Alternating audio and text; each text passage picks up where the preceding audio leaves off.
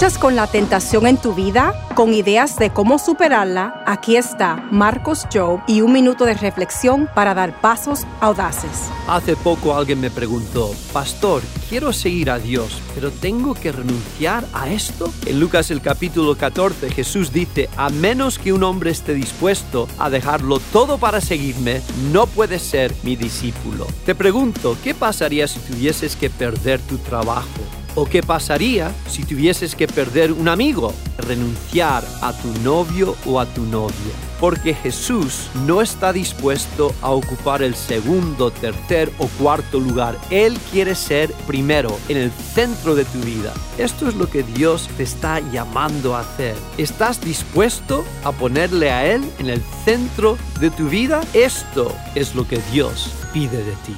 Visita pasosaudaces.org.